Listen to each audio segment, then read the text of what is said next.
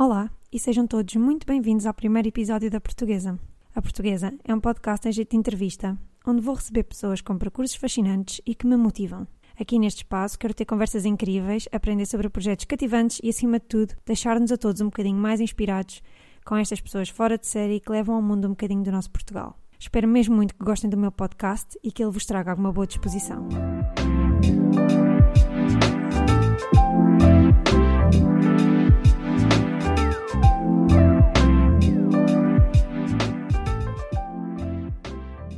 Nada melhor para começar do que apresentar-vos o meu primeiro convidado. Foi meu colega de carteira na faculdade, quando ambos frequentávamos o curso de Comunicação Social, e é casado com uma das minhas amigas do coração. Sempre munido de um sorriso enorme e com uma boa disposição contagiante, vem hoje falar-nos do projeto ao qual se dedica de corpo e alma, a adega Viúva Gomes em Colares. Hoje conversamos com Diogo Baeta. Olá, Diogo, muito bem-vindo à Portuguesa. Olá, muito obrigada Sara. por teres aceito o meu convite.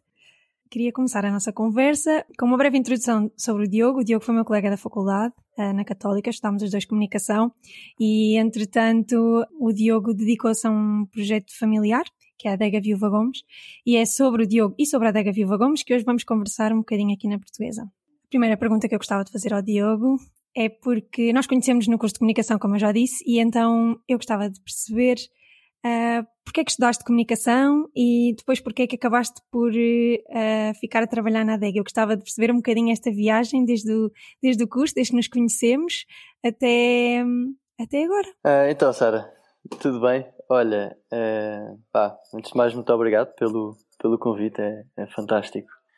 É assim, relativamente ao que acabaste de perguntar, ehm, eu, hum, os vinhos estão na minha família já há muitos anos, desde o meu, eu sou a quinta geração, portanto, desde o meu tetravô. O que é que acontece? Eu sempre quis estudar engenharias, nunca soube bem qual, até que e fiz todo o meu secundário ehm, com esse objetivo. Entretanto, saí do país, fui estudar para os Estados Unidos, fiz lá o 12 ano e, e quando voltei vim com as ideias eh, um bocado, posso dizer, baralhadas e, e decidi entrar na, na Universidade Católica para tirar Comunicação Social. E, e- e gosto, e gostei, gosto de, de comunicação. Entretanto, trabalhei na área cerca de dois anos e foi uma experiência boa, mas honestamente não, não, era para mim, não, não gostava, não gostava de, de ver o meu futuro naquela área. Então saí, eh, despedi-me e fui tirar um mestrado em gestão. Tirei o mestrado em gestão ehm, e quando acabei coincidiu com uma altura em que houve partilhas eh, familiares e que o meu pai, que já trabalhava nos vinhos há 30 anos, ficou, ficou sozinho no- com, com o negócio o negócio ficou para ele. E, e eu aproveitei o, no fundo o que tinha aprendido no, no mestrado em gestão para me juntar e, e ajudar a, no fundo a, a criar as bases ou novas bases para, para a adega, para toda a produção. E, e pronto, e foi nesta altura que eu comecei a perceber que o que durante toda a minha vida tinha sido um bocadinho senso comum que, ou seja, o vinho hum, para mim sempre esteve presente, sempre se falou de vinho em casa, sempre, sempre se falou de campo, com o meu avô, com a minha avó, e portanto era um, acabava por ser um- uma área em que eu não via como, se calhar como futuro profissional, porque já estava muito dentro de mim. Ah, e foi nesta altura, quando, como já disse, estava em, gestão e quando acabei o curso de gestão e comecei a, trabalhar com o meu pai, percebi que realmente era esta parte de vinho, de produção de vinho e tratar de vinhas que, que queria seguir. E, e cada vez me fui interessando mais. Às tantas, hum, pá, decidi ir fazer mais um mestrado. Fui, fui para o Instituto de Agronomia em Lisboa. Ah, inicialmente só para tirar um- uma disciplina ou outra ah, para aprender mais umas coisas, entanto mais uma, mais outra e acabei por fazer o mestrado todo. Na, na verdade não, não, não acabei porque não, não, não cheguei a entregar a tese, mas acabei por fazer no fundo as disciplinas todas e, e neste momento a pouco e pouco fui tomando conta de toda a parte da produção, neste momento sou, sou responsável e toda a parte também de, de viticultura. Uau! Isso é, é, um- é um percurso, eu acho que é um percurso impressionante no sentido em que tu sempre, tu sempre ouviste falar de vinho em casa, não é? Mas é diferente nós ouvirmos falar de, de, vinho e decidimos tornar isso a nossa vida, não é? E, e, tiveste que ter um shift mental, alguma mudança em que, em que percebeste que afinal o que tu querias mesmo já está, sempre esteve aí, sempre esteve, sempre esteve à tua frente. E, isso, é, isso é muito impressionante, eu acho. Exatamente. Às vezes foi uma coisa que, exato, esteve sempre à minha frente, sem dúvida, uh, mas também acho que houve aqui da parte do meu pai algum. Um, houve aqui um papel importante de não forçar, não, não tentar que eu, que, eu, que, eu, que eu seguisse. E acho que isso foi importante, porque se calhar se tivesse sido obrigado, hoje em dia não, não estaria aqui e se calhar. Certo. Ah, não, não ia gostar, pronto. Uh, ou estaria aqui obrigado. E realmente isto é a minha paixão, é, pá, é o que eu gosto de fazer. Um, é difícil, sim, é bastante difícil, mas se calhar qualquer pequeno negócio ou negócio familiar acaba por ser sempre um desafio porque tens que fazer tudo uh, e tens que gerir tudo. Não é como podia, uh, obviamente, adoraria ser anólogo se calhar noutra empresa, mas aqui, além de ter outro sabor, também tem outros, também suas mais, não é? Ainda hoje de manhã estive na vinha com enxada na mão. E uh, deixa-me perguntar-te uma coisa. Quando tu disseste que sempre tiveste um, rodeado com essas conversas sobre vinho, sobre a terra, sobre o que é que é fazer vinho, mas como é que é tu depois teres que entrar numa sala de aula e, e teres toda essa formação uh, relacionada com a enologia e com o estudo desta matéria, dos solos, etc, etc, e perceber que afinal tudo o que tu ouviste em casa tem, é mesmo uma ciência e, e, é, e é mesmo uma disciplina que é, que é ensinada na escola. Como é que foi esse confronto com o formalismo que afinal era estudar enologia e, e estudar e fazer este percurso? Pá, foi assim, eh, na verdade, eu honestamente acho que só entrei no curso exatamente porque já tinha este background, não é? Que pode ser, como tu dizes, um desafio ou pode ser tem prós e contras, como é óbvio. É interessante porque há muitas coisas que se faziam ou se fazem porque sim, e, e realmente tu aprendes que há componentes científicas por trás. E, e, isso é muito é extremamente interessante tu perceberes porque que estás a fazer as coisas e não fazeres porque sim. E, e acima de tudo acho que hum, essa parte é super importante porque daí também te desenvolve algum sentido crítico sobre sobre outras coisas não é Portanto, se tu sempre fizeste de uma certa maneira e, e, e, nunca percebeste porquê, agora que tens a parte científica por trás, além de perceberes porquê que estás a fazer, consegues perceber, consegues adaptar também consoante as situações, porque passas a ter um pensamento mais crítico sobre uma coisa que era automática. Certo. Uma, fazes a ter um fundamento, uma base. Exatamente. Um, então eu tinha aqui uma pergunta super tipo nem sei se é, se é romantizada, mas eu ia, ia te perguntar se existe essa espécie de chamamento para trabalhar com a terra e com o vinho. Uh, no teu caso já percebemos que não foi tanto um chamamento, mas também uh, condicionado por aquilo que já, que já conhecias e que já tinhas à tua frente e também um cruzamento feliz de situações que acabaram por te, por te levar a este, a este caminho, não é? Sim, não, acho que não foi, não foi é, como tu dizes, não foi propriamente um, um chamamento, se assim, se assim quisermos dizer. É assim, eu sempre fui mais ratinho do campo do que ratinho da cidade. Uh, e, e de alguma forma dá-me muito mais prazer estar no meio da natureza, seja a fazer o que quer que seja, do que estar num escritório. Claro que é assim. Isto quando perguntas isto a qualquer pessoa, uh, toda a gente diz que sim, ah sim, eu, eu adoro o campo e gosto de estar no campo, a cidade é uma chatice. Mas uma coisa é nós irmos de férias para o campo, outra coisa é nós trabalharmos no campo, que é, que é duro. E quando quem diz trabalhar no campo, também mesmo na adega, é, tem, é trabalho físico, uh, portanto, uh, só que é, é, exatamente essa, essa componente que eu também, que eu também gosto. Também tenho muita, muita parte de escritório, obviamente, mas a componente da adega, de campo, de trabalho mais físico, pá, gosto imenso e, e no fundo é isto que me, que me, faz, que me faz feliz. Ótimo. Então agora, sem mais uh, demoras, vamos fazer uma breve introdução sobre a adega Viva Gomes. Queria saber um bocadinho a história da adega, quais é que são as especificidades dos vinhos decolares, etc, etc, para todos aqueles que, tal como eu, gostam muito de beber vinho, mas não percebem nada de vinho. Portanto, ficamos à espera da tua explicação. Assim, honestamente, se tu gostas de beber vinho, o vinho que te sabe bem é, é, bom, é bom certamente. Não, não, não sou eu que, que vou dizer o que é que é bom e o que é que é mau. Não, acho que os vinhos, os vinhos têm todas características, características diferentes, mais assim ou mais assado.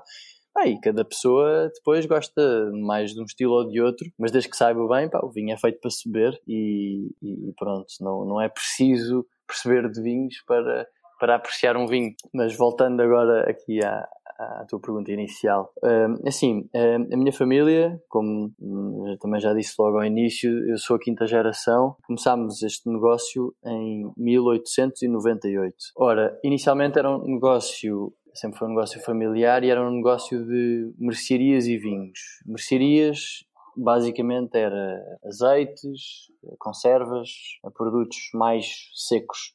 Uh, nós, minha família, abastecia aqui a zona de Sintra e também em Lisboa, uh, até que chegou a Portugal, uh, começou a surgir em Portugal as grandes superfícies e as mercearias começaram a, que estão novamente na moda, entretanto. As mercearias começaram a ir à falência e nós começámos a perder o negócio na parte alimentar. Minha família, inclusive, tinha um supermercado em Sintra, onde vendíamos os produtos que, que tínhamos. Um, e pronto, e a partir uhum. dessa fase, quando perdemos essa, essa área de negócio, dedicámos-nos apenas a vinhos. A adega Viúva Gomes no, nem sempre foi nossa, foi comprada mais tarde e era usada para estagiar vinhos, ou seja, não era para, não se fazia aqui vinho, minha família não quer dizer, fez no passado, mas quando a minha família a comprou era apenas para armazenamento de vinhos, armazenamento e engarrafamento. Uhum. Um, todo, todo o trabalho de produção era feito em Sintra, porque nós tínhamos um armazém com adega em Sintra, tínhamos e na verdade ainda temos, e, e, e pronto, e desde que nos dedicámos exclusivamente aos vinhos, depois também abriu portas para começarmos a fazer umas provas de vinhos, isto já, já uns anos mais tarde. Um, o que é que acontece? Pá, Colares, que é onde nós estamos, é a região mais pequenina de Portugal em termos de vinhos, vinhos não licorosos. Uh, e, ou seja, vinhos que não são licorosos, é vinhos que não são fortificados, como o vinho do Porto, vinho da Madeira, vinho de Carcavelos, uhum. são todos vinhos uhum. fortificados uhum. com aguardente. Portanto, Colares é a região mais pequenina e é uma região que, pronto, que está à beira-mar, é a região mais ocidental de, da Europa continental, sem contar com os Açores, portanto, por isso é que eu digo Europa continental. Um, e, e, estes vinhos um, desta região um, ficaram muito conhecidos pela praga da filoxera. a filoxera foi um, é um bicho, um inseto, que ataca as raízes da vinha e, e foi no, na segunda metade do século XIX que abalou toda a Europa eh, e pronto, obviamente Portugal não foi exceção. aqui em Colares as vinhas sobreviveram e na altura ninguém, ninguém percebia porquê, até que uh, ficou, foi, foi pensado que, que uh, as, as videiras estavam a sobreviver a este inseto porque a maioria estão plantadas em solos arenosos. Ou seja, o inseto começava a escavar para ir lá abaixo morder as raízes da vinha, para, coitadinhos, não era para matar a vinha, mas era para se alimentar. Só que depois como, como construíam túneis na areia, a areia desmoronava e eles ficavam lá embaixo asfixiados, portanto não conseguiam matar as vinhas nesta região. Ah. Portanto, durante muito tempo, Colares foi, era o sítio para se vir buscar vinho em boas quantidades e, e, vinho de qualidade. Até que, uns anos mais tarde, depois desta praga devastar toda a Europa, começou, começaram, percebeu-se que um, ehm, este inseto, que tinha originalmente vindo do continente americano, era um, ehm, que as plantas que eles tinham continente americano, que é, um, é um, uma espécie diferente, era resistente à picada do, da filoxera, à picada do inseto. Portanto, o que é que se começou a fazer em Portugal? Traziam-se as plantas americanas para criar raízes e depois enxertava-se com a casta europeia ou com a casta portuguesa. Portanto, isto foi descoberto e todos os produtores começaram a fazer este trabalho, ou seja, plantação de porta-enxerto, que é a planta americana, com o enxerto da casta uhum. que, que, a pessoa quiser. A casta é o tipo de uva. E ainda e se faz hoje em dia. Ainda se faz. Todas Sim. as plantações hoje em dia são feitas com, com porta-enxertos, exceto aqui em Colares, em solos arenosos. Que em solos arenosos nós conseguimos plantar diretamente a, a, a planta, portanto a vara, uhum. diretamente no solo, é para criar raízes porque não somos afetados por esta, por esta doença. Colares, além dos solos de, de areia, também tem solos uh, argilocalcários e, e franco-argilosos também.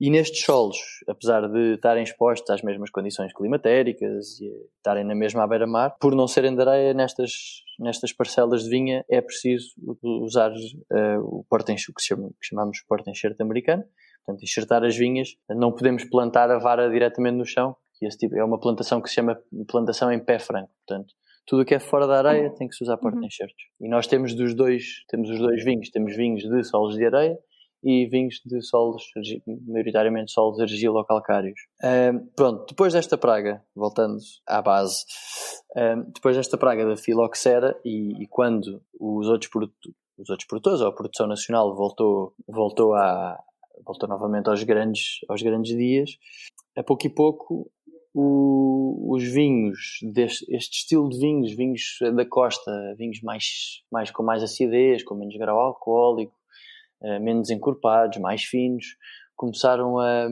a sair um bocadinho de moda. Portanto, o consumidor começou a preferir vinhos mais encorpados, com mais álcool, mais doces, que se encontravam uhum. maioritariamente no Douro ou no Alentejo. Portanto, esta região, nessa altura, perdeu muito, pá, muita cota de mercado e os vinhos eram realmente muito difíceis de vender.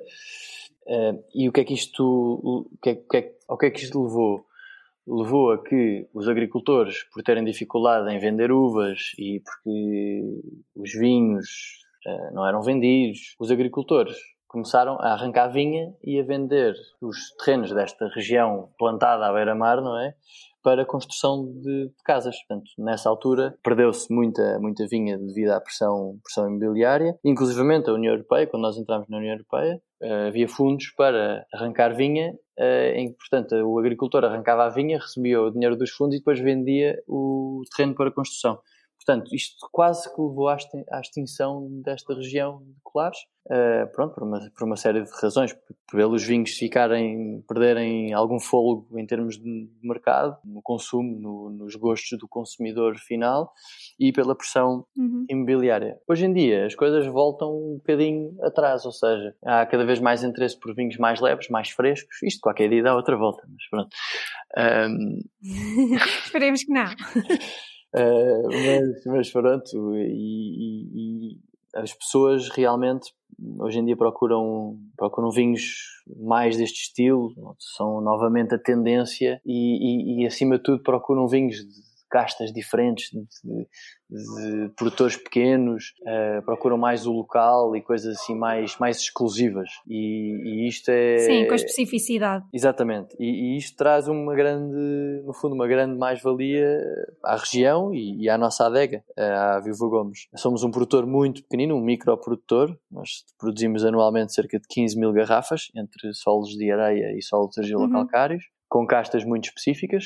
Uh, tentamos maioritariamente trabalhar com castas da região, castas, sempre castas portuguesas. Uh, em solos de areia, que são, no fundo, os vinhos que deram nome à região, e são os vinhos, ou são os terrenos aptos a fazer o denominação de origem colares, que supostamente em termos de certificação posso dizer que são os melhores vinhos, ou os mais que são mais restritivos em termos de plantação e de processos.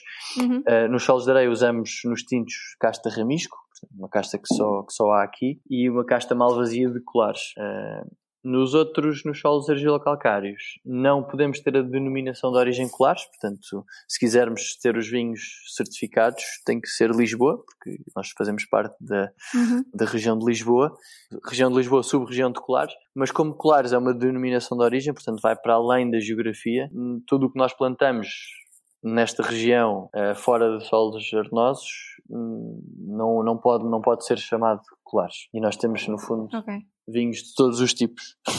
Mas dirias, quer dizer, isto pelo que eu li, pelo que eu investiguei, um, o porta-estandartes, passa esta expressão, da adega Viva Gomes, uh, sempre foi não só uh, essa especificidade de, de, terem sobrevivido a esta grande praga, mas também um, próprio, a própria produção de vinho em, em, em sol de areia, quer dizer, eu acho que é não só uma especificidade nessa área do vinho e da produção vinícola, mas também uh, do ponto de vista cénico, vale a pena ver as fotografias porque para quem está habituado a ver o tipo de vinhas normais que nós temos em Portugal, ver uh, vinhas plantadas em, em sol de areia, mesmo à beira do mar, é, é completamente diferente. E eu vejo, vejo uh, o apelo que isso pode gerar também a consumidores mais informados, a consumidores que já estão habituados a pesquisar mais coisas sobre, sobre vinho e a saber mais. E isso, isso para mim, quando fiz a pesquisa para este episódio, foi, foi realmente uma coisa que eu nunca tinha visto, que eu nunca tinha visto antes. Achas que esta é uma das características que os consumidores mais procuram ou há muitos consumidores que provam os vossos outros vinhos e depois acabam por ter curiosidade em, em experimentar os, os, vinhos criados em, em sol de areia. Não sei, o, o, que é que me tens a dizer sobre isto? Olha, é assim, uh, o que tu, o, realmente o que tu dizes é um, na minha opinião, é um ponto bastante importante. Eu acho que o, o consumidor, uh, acho que pode ver o produto de vinho de duas formas. Não é? Falámos há bocado, desde que saiba bem é bom, claro que sim, mas pronto, tu, tu podes ver o vinho como, como um commodity, não é? Quase. Ou seja, vou beber este vinho, uhum. é bom, uh, gosto imenso, está-me a dar imenso prazer. Ou podes beber um vinho diferente que te faz pensar e que, além de beberes o vinho, no sentido figurado, também estás a beber um bocadinho todo o storytelling que está por trás e toda a parte cénica do sítio onde, onde, o vinho vem. E nós, nós também apoiamos muito, hum, acho, que, acho que esta região está muito também a, a, apoiada nessa, nesse, nesse storytelling, nesse quase nessa, nesse cenário de vinhas à beira-mar, com super antigas resistiram à filoxera. No fundo, tu quando bebes uma garrafa, um vinho claro, ou, por exemplo, um Viúva Gomes antigo, no fundo também bebes alguma história e bebes também... Sintra é isso também, não é? Sem dúvida, sem dúvida. Sintra tem uma, uma carga histórica pá, gigante e, e, os vinhos é, é, é, acaba por ser quase um, um, monumento que se bebe, não é? e, e acho que isso tudo acaba é por ser um, não só o, o, teu gosto direto quando bebes uma coisa, ou o nosso gosto direto quando bebemos uma coisa, mas o nosso gosto de estarmos a beber uh, um, um, vinho que tem toda uma envolvente extra, uh, quase extra sentidos, não é? Sim, é, quer dizer, é, é beber toda uma dimensão que não só o vinho e e eu acho que para quem procura uh, outro tipo de experiências associadas um, ehm, ao vinho e para quem quer saber mais, um, ehm, acho que também uh, poderem visitar a Adega Viva Gomes, que além disso é pertíssimo de Lisboa, portanto não há desculpa para quem vem só fazer uma viagem a Lisboa. Acho que não, não é só visitar para provar o vinho, mas também para perceber todo este contexto e esta carga histórica que está por detrás da produção da, do vinho de Colares, que como tu disseste, já é um, um vinho com, da denominação mais, mais pequena de, de Portugal. Uh, isso é incrível. Passando aqui para a próxima pergunta que eu tinha, uh, é um bocado relacionada com um problema que eu, enquanto uh, residente no estrangeiro, encontro muitas vezes que é um, quando nós vamos à procura de vinhos para comprar no estrangeiro, eu acho que não existem, um, não, existe, não existem muitos vinhos portugueses à venda. Eu vejo imensos vinhos italianos, vejo imensos vinhos espanhóis e depois vejo imensos vinhos sei lá, australianos, da, da África do Sul, uh, do Chile, e acabo por ter sempre as mesmas quatro ou cinco marcas limitadas de, de vinho português. Queria saber qual é que é a tua opinião, de um ponto de vista mais geral, não só sobre, sobre os vinhos da Adega Viúva Gomes. Claro que podes usar a Adega Viúva Gomes como exemplo, mas queria saber qual era a tua opinião sobre esta questão da exportação dos vinhos portugueses e, e porque é que nós não os encontramos com tanta facilidade como encontramos outros vinhos e, e se, se, essa situação está a mudar ou se se afiguram algumas mudanças nos próximos anos. Achas que nos podias falar um bocadinho mais sobre isso? Claro, é uma, pá, uma, questão, uma questão bastante pertinente, não deixa de ser algo complexa. Vou tentar pá, dar a minha opinião de forma a não, não baralhar tudo. Um, certo. É assim, o, o Portugal, uh, nós portugueses somos as pessoas que bebem mais vinho do mundo. Além disso, temos uma, pá, uma produção bastante, bastante pequena. Portanto, Portugal é um país honestamente Portugal não é não é um país uh, agrícola como como é a Espanha como é como, como é a França uh, portanto a nossa produção nacional não chegaria por exemplo para encher o mercado todo dos Estados Unidos, por exemplo. Ou seja, nós produzimos, certo. não produzimos muito. E depois, É assim, o tecido empresarial, ou o tecido de produtores portugueses, é, no fundo é composto por produtores que para Portugal podem ser uh, bastante grandes, mas assim, comparados com produtores uh, no mundo, espanhóis, ou falaste do Chile, do caso do Chile, não, somos, não, não somos grandes de todo, ou seja, o nosso tecido de produtores é relativamente, somos, comparados com o mundo, somos quase todos pequenos produtores. Portanto, isso contribui para que não haja uh, imenso vinho português à venda.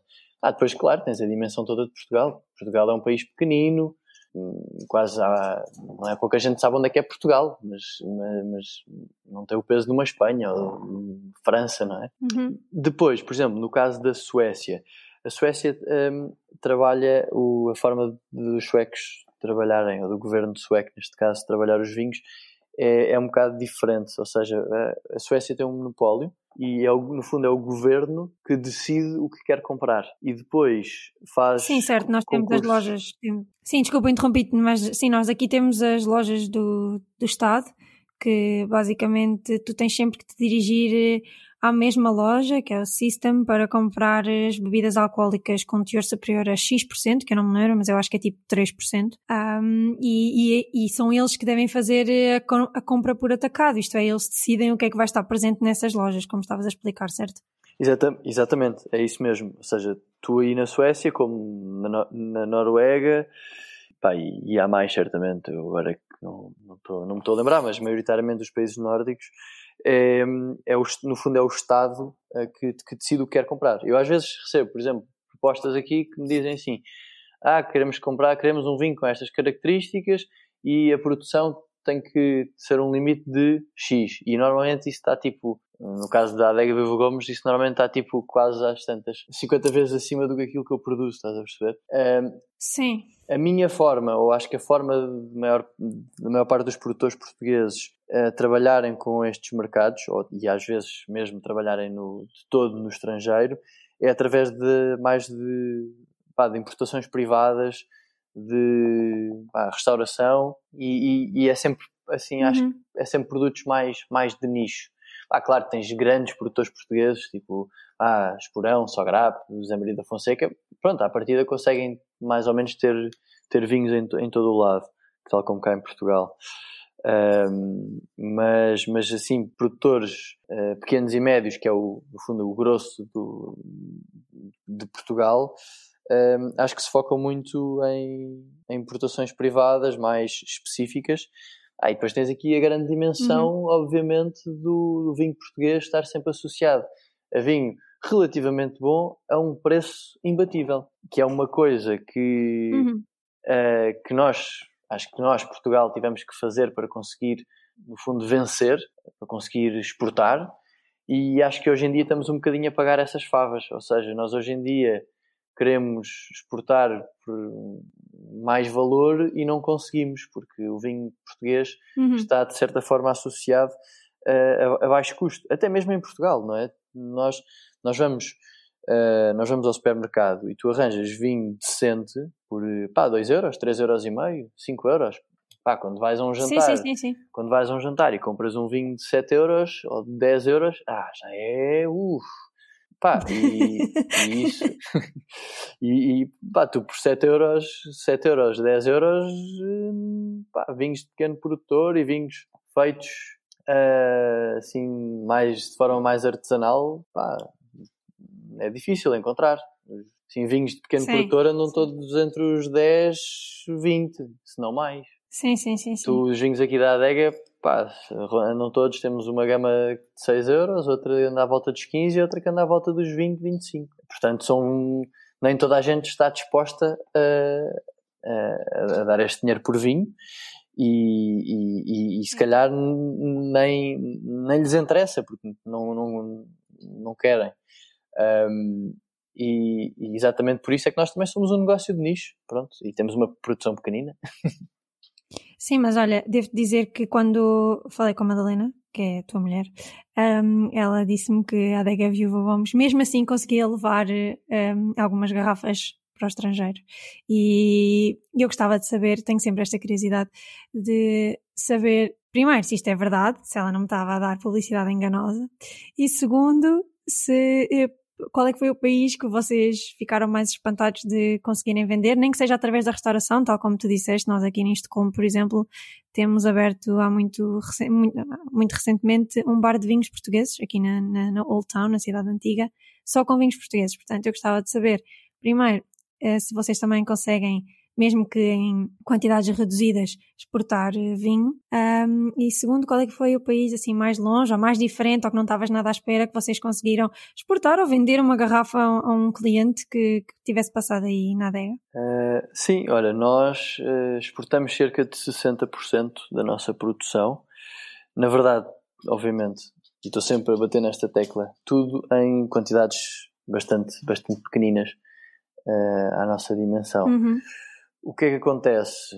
Uh, nós, de alguma forma, felizmente ou infelizmente, temos mais procura do que oferta. Pode ser bom, no sentido em que não ficamos com vinho em casa e, e, e não ficamos com nenhuma colheita pendurada. É interessante nesse aspecto. Mas, por uhum. outro lado, uh, também me entristece um bocado não poder levar o vinho ainda para mais sítios ou poder alargar, no fundo, o, o portfólio de parceiros e clientes e poder levar este bocadinho de Portugal, Lisboa, Sintra, Colares a mais, a mais, a mais gente. Uh, gostaria de poder fazê-lo uhum. e tentamos, obviamente, tentamos trabalhar nisso. Nunca querendo ser industriais, obviamente. Portanto, nós, em termos de vendas de vinhos, trabalhamos por, por alocação, ou seja, uh, eu numa colheita específica tenho num, num determinado de garrafas e acaba por, uh, consoante o histórico de, do distribuidor uh, estrangeiro, uh, histórico de compras e, e, das suas necessidades, tentando sempre adaptar às suas necessidades, faço uma alocação de, de garrafas. E eles levam a alocação que têm, sim senhor, e, e, e pronto. E normalmente respeitam isso, que é bastante importante. Uh, agora, se eu não fizesse isto, pá, o primeiro que chegasse levava tudo. Por exemplo, o nosso distribuidor nos Estados Unidos, por exemplo, se pudesse, levava as colheitas todas. Só que, por outro lado, estou a descurar um bocadinho dos nossos outros parceiros e estou a impedir que pessoas noutros países possam beber um bocadinho desta região, não é? Portanto, é por isso é que fazemos esta alocação. Um, pá, um mercado eh, engraçado que nós, que nós trabalhamos, olha, trabalhamos com Singapura, que é, que é giro. Pá, uh, para nós, o mercado asiático é, ainda é uma novidade mas estão cada vez mais a despertar imenso interesse em vinhos de nicho. Uh, pá, os Estados Unidos uhum. é sem uhum. dúvida o maior, uh, apreciam imenso o produto de vinho e respeitam imenso o produto de vinho. Acho que talvez por não serem vinhos, ou melhor, pelo, por, por o vinho não ser um produto original dos Estados Unidos, claro que eles produzem imenso vinho, mas, mas por não ser um produto se calhar original e ao acesso ao, ao comum acesso e ao acesso, ao, não é o comum acesso, mas não, não, faz parte, não faz tanto parte da cultura. Quem gosta tem tendência a respeitar Sim. imenso. E, uhum. pá, e um mercado que foi surpreendente nestes últimos tempos foi a Noruega. Pá, a Noruega começou a trabalhar connosco a pouco e pouco. É, os, é um mercado que, pá, que dá uma forma também novo no consumo de vinhos, bebem muita cerveja e muitas bebidas brancas. Um, pá, e, foi sim, sim. Um, e neste momento é o nosso segundo maior mercado de exportação, que é, é, fantástico. E o distribuidor, trabalhamos com um distribuidor privado, portanto só faz garrafeiras e, e restauração. Pá, e tem sido uma, uma, uma, relação bastante, bastante engraçada. Que bom, que bom que existam esses, esses mercados quase novos que parece que estão ainda a renascer para, para este amor ao vinho. E, e no caso dos países nórdicos, eu, como aqui vivo, posso, posso mesmo dizer-te que, claro, eles ainda compram imensa cerveja e bebem imensa cerveja e consomem imensa cerveja, mas também se vê uh, não só no movimento da, das breweries, das cervejas em si, um, vê-se um, um surgimento de pequenos produtores e de cervejas super específicas, etc, etc. Mas também se vê muitas pessoas a comprarem vinho e hum, é muito engraçado porque se tu visitares uma loja de vinho aqui, não estou a falar de uma loja específica de uma garrafeira, estou a falar das lojas do Estado, do sistema como eu referi. Tu tens toda a explicação uh, dos vinhos, isto é, tu tens ao lado de cada área da loja, seja vinho branco, vinho tinto, rosé, etc, etc, tu tens uma breve explicação das características do vinho, uh, de, por exemplo, que pratos é que vão com vinho X, Y ou Z, qual é que é a zona de onde vem o vinho e um bocadinho uma breve história também da, da, da, produção de vinho nesse próprio país, portanto há uma secção dedicada a Portugal e tem um bocadinho de, de, história sobre a produção de vinho em Portugal, etc, etc. E eu vejo que há também um maior interesse das pessoas, não só para pararem e lerem essas informações, mas também as pessoas tentam integrar o vinho na sua cultura de bebida, que talvez fosse uma coisa que não, que não acontecesse antes, quando a cerveja e as bebidas brancas ainda eram prevalentes nestas culturas. Portanto, é parabéns por terem chegado a esses mercados a Noruega e a Singapura, um, que, que são mercados realmente estão a dar os, os primeiros passos, ou talvez uh, numa fase menos madura da sua relação com o vinho. E pronto, ah, última pergunta que eu queria fazer. Queria saber, um, também para quem nos ouvir ficar a saber, uh, onde é que podem encontrar a Adega Viva Gomes, que tipo de atividades é que vocês fazem com o público, onde talvez dois, dois ou três sítios onde possam encontrar os vossos vinhos, só mesmo para terminar aqui uh, a nossa entrevista. Hum. Olha, a Adega Viva Gomes está, hum, nós estamos em, em Almoçagem, que é a freguesia de Colares, em Sintra, portanto é mesmo ao pé da praia da Adraga. Uhum. Fazemos provas de vinhos aqui na adega, tudo com marcação. Geralmente temos o, o nosso Open Day que é às quartas-feiras. Então é uma prova, no fundo, mediante inscrição, não, não, é, não é em privado. Uh, temos loja aberta de, de segunda a sexta. Para quem não atravessar a serra, uh, podem encontrar os nossos vinhos em Lisboa. Uh, nós trabalhamos muito bem com, com uma garrafeira barra mercearia que é comida independente, com a garrafeira nacional também, garrafeira Estado de Alma, o Wines by Heart também, e no Porto estamos no, no, no Prova Wine Bar, que é um bar que faz umas, tem uns vinhos bastante engraçados, e com a garrafeira Tio Pep. Pronto, e agora assim já toda a gente sabe onde é que vos pode encontrar. Muito obrigada por eh, nos teres vindo contar uh, um bocadinho da história da Dega Viúva Gomes, Muito da tua história também. É sempre, é sempre inspirador ouvir estes percursos e, e faz-nos perceber que às vezes aquilo que nós procuramos está mesmo à nossa frente. E gostei muito desta conversa. Obrigada. Obrigado, Sara. E bebam muito vinho.